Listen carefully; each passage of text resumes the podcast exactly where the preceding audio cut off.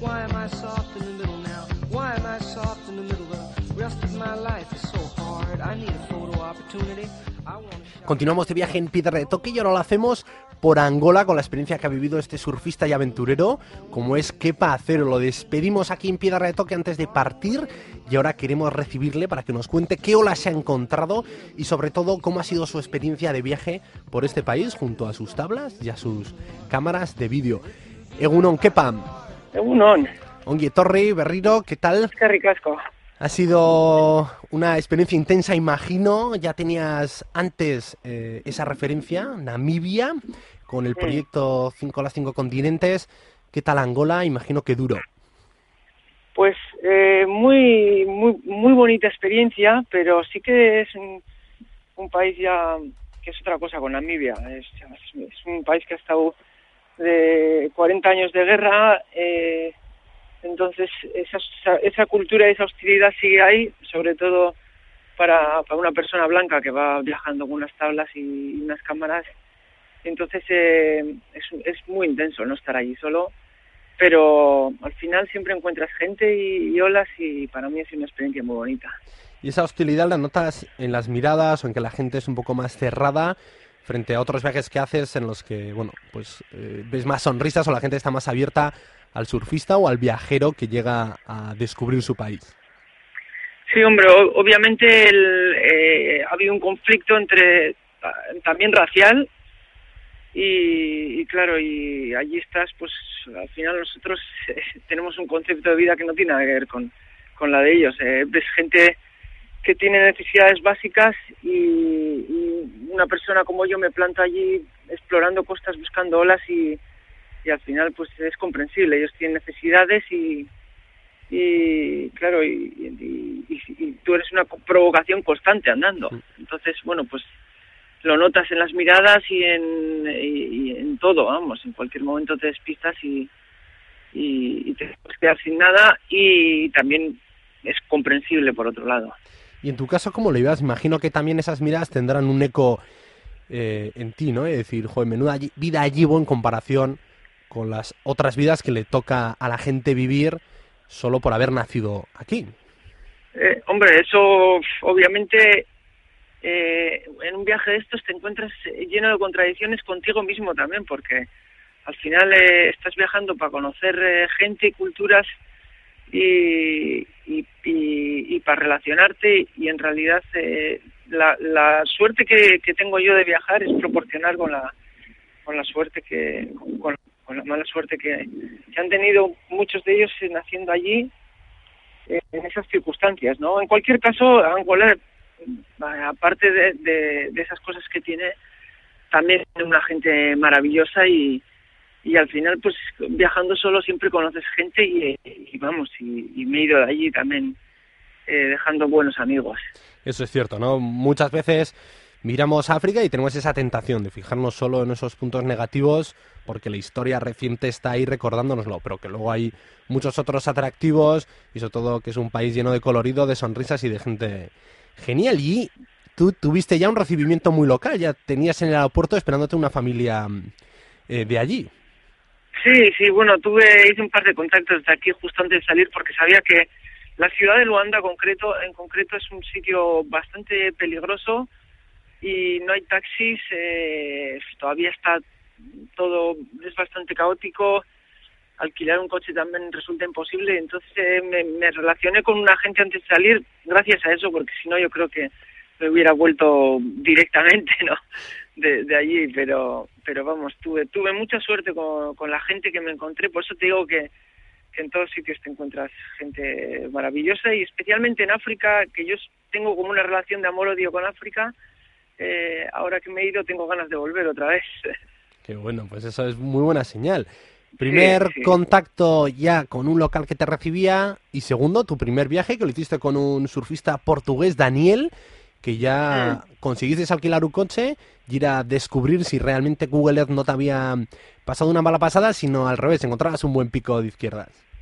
Sí, bueno, los- la primera expedición la hice con Daniel, eh, buscamos una buena izquierda, pero yo tenía muchas olas fichadas eh, a mil kilómetros de allí y, y- y lo que hice fue alquilar un coche, bueno, por suerte una, una chica que conocí me, me dejó un coche, un 4x4 y me fui lejos solo y allí sí encontré unas cuantas puntas en medio, mitad del desierto de izquierdas con un potencial de clase mundial, las buenísimas. ¿Y qué tal, una vez más, un nuevo desierto en tu viaje y de nuevo esa mm. sensación de que somos muy pequeñitos? Sí, aquello, bueno, es una, una, sensación increíble, ¿no? Estar allí en medio de la naturaleza solo y ante un, desierto, eh, vamos, eh, gigante, ¿no?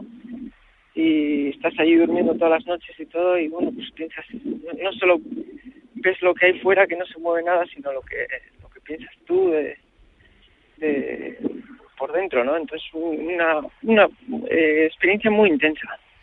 Y yo no sé si esta amiga había visto el material que ya tienes en la web, ¿no? A través de quepacero.com, el serial también que has realizado, que se ha emitido en diferentes canales de la televisión porque en tus alquileres de coches muchas veces luego tienes problemas con esos coches porque te los llevas muy lejos y lugares muy hostiles para el propio vehículo. No sé si ella lo sabía y si tuviste algún susto de nuevo, porque creo que el coche te dejó algún momento ahí un poco tirado en mitad del desierto.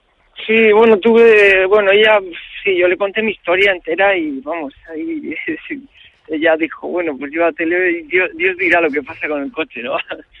Pero sí que tuve un par de accidentes, ahí todavía la infraestructura de carreteras es, muy mala y, y bueno, tuve bastantes accidentes, creo que fueron cinco, uno de ellos bastante fuerte, eh, bueno, destrocé tres ruedas del coche y, y me quedé tirado allí, no hay tampoco asistencia de, de carretera, entonces eh, con un motorista tuve que arreglar una rueda, ir a un pueblo, arreglar la otra, volver al coche, bueno, dejarlo solo allí en medio de, la carretera y, y bueno, al final siempre siempre lo sacas, ¿no? Siempre siempre sacas la manera de hacerlo y es lo bonito también de, de viajar con sin muchos recursos que al final pues tienes que buscar la vida tú solo y es un reto personal. Y en este caso, ¿qué le había pasado para destrozar las tres ruedas? Si más, el, el propio desierto que come el neumático. No, no, la verdad es que está, no, hay, no hay señales de carretera, entonces eh, puedes ir en una carretera que perfectamente se puede ir a 120, yo iba a 60 por si acaso porque sabía que esas cosas pasaban y tienes que coger una curva de repente que no está señalada, que la tienes que coger a 20, entonces, bueno, eh, si vas si vas a 60 también te das un piño, o sea, y, y, nada, ahí me, me salí de la carretera, me pegué contra la acera y, me destrocé las ruedas y bueno, ahí delante mío había un montón de esqueletos de coche de gente que se había, se había estrellado ahí mismo, vamos. Y allí mismo tuve que pasar la noche porque no pasaba nadie. Allí mismo dormí en el coche y el día siguiente arreglé todo. O sea, son carreteras que no hay señales y las señales que puedes encontrar son ya de cosas que han sucedido en el pasado, ¿no? Que menudo miedo.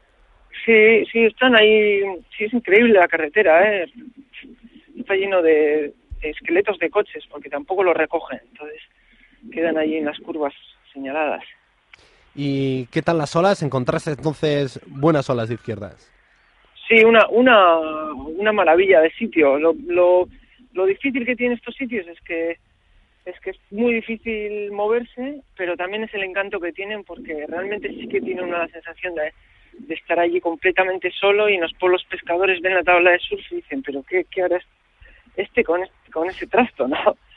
Y, te ven surfear y es una cosa nueva para ellos y realmente uno sí que tiene la sensación ahí de, de ser, de, de estar en un sitio completamente virgen. Y interactuaste también con estos pescadores. De hecho, tienes alguno de los vídeos que ya has subido en quepacero.com en el que aparecen ahí unos niños eh, totalmente fascinados por la tabla y la capacidad que tienes tú de ponerte de pie ahí con una ola, que imagino que ellos nunca habrán visto algo parecido nunca. Sí, uno era normalmente las puntas donde surfeamos suele haber puertos porque son sitios protegidos y ahí hay, poblados, ¿no? Entonces estos críos estaban ahí en un poblado, se acercaron muy curiosos y yo les dije a ver si querían que les dieran las clases y pensando que, que ellos dirían que no porque eh, la cultura allí es de tener miedo al agua. Pero, joder, ellos animaron y dimos clases rápidas allí y bueno, entraron al agua y surfearon y, y estoy seguro que habrán conseguido la manera de hacerse una tabla, porque ellos tienen en esos pueblos tienen mucha cultura de hacer barcos. Entonces eh, se quedaron encantados con el surf y me gustaría verles ahora por, por, una, por una cámara, por un visor y, a ver lo que estarán conspirando para construir una tabla de madera o algo, estoy seguro. Pues tienes que volver, Kepa, y ver cómo has dejado ahí a, a tus alumnos, si han conseguido mejorar incluso las tablas que tenemos aquí. Y también llevaste a pequeños en tu coche, ¿no? En el 4x4, te tocó llevarlos ahí haciendo auto-stop y te dijiste, ¿qué? Venga, para arriba, y en concreto en el techo. ¿No, Kepa? Transportaste a pequeños en, el techo de tu vehículo. A ver, que no te, no te he oído, perdona que también interactuaste con más pequeños del lugar, no sé si en concreto de este pueblo de pescadores, llevándolos en tu coche, que estaban haciendo autostop. Mm, sí, sí, bueno, la verdad es que hay, hay un montón de gente allí haciendo kilómetros y kilómetros solo por, por recoger agua o, cosas muy básicas. Entonces, bueno, cada vez que veía a alguien con un, con un bidón, pues le, le acercaba a donde podían conseguir agua pero vamos, son esas cosas también que ves, ¿no? Que a veces, desde luego que, aquí las cosas están mal, pero pero bueno, que, que allí la gente hace kilómetros y kilómetros para caminando para coger agua, mientras aquí uno llega aquí después de un mes así y ve las fuentes en las plazas y, y es una cosa que no apreciamos, pero realmente es todo un privilegio, solo un detalle así, ¿no? Parece un detalle, pero ahí resulta ser una, una necesidad. Pues sí, y a mucha gente le ocurre, que y aquí lo compramos en Piedra de Toque, que este tipo de viajes en los que uno hace para conocer otras culturas y les dedica tiempo, eh, cuando llegan a casa empieza la segunda parte del viaje, ¿no? Eh, cuando uno empieza a comparar, y lo que tú decías, esos conflictos con los que vivimos, y empieza a abrir el armario de casa y funciona por la calle y ve cuántos recursos invertimos aquí sin darnos cuenta pues a, a tener bonitas las cosas y allí sin embargo pues están casi dedicando vidas, horas jornadas para poder tenerlas en casa y encima ese agua me imagino que no será tan transparente como la que tenemos aquí en las fuentes. Sí, desde luego que, que todo, desde luego que todo es relativo, ¿no? Eh, aquí eh, las cosas están mal, eso no cabe duda y cada uno vive su drama, ¿no? Pero, pero bueno, eh, viendo un sitio, un sitio así, la gente cómo vive y, y con lo que se conforma también, eh, le da uno, a uno para pensar, ¿no? Cuando, cuando vuelve a casa y, y relativizar un poco los problemas y las necesidades básicas. Y aún así ya tuviste algún encuentro también con alguna almeja asesina. Estuviste ahí, ¿no? Eh, acampando en el desierto. Yo no sé si era este primer viaje que hemos comentado antes con Daniel, un surfista portugués, que te animaste a pescar y a comerlas ahí crudas.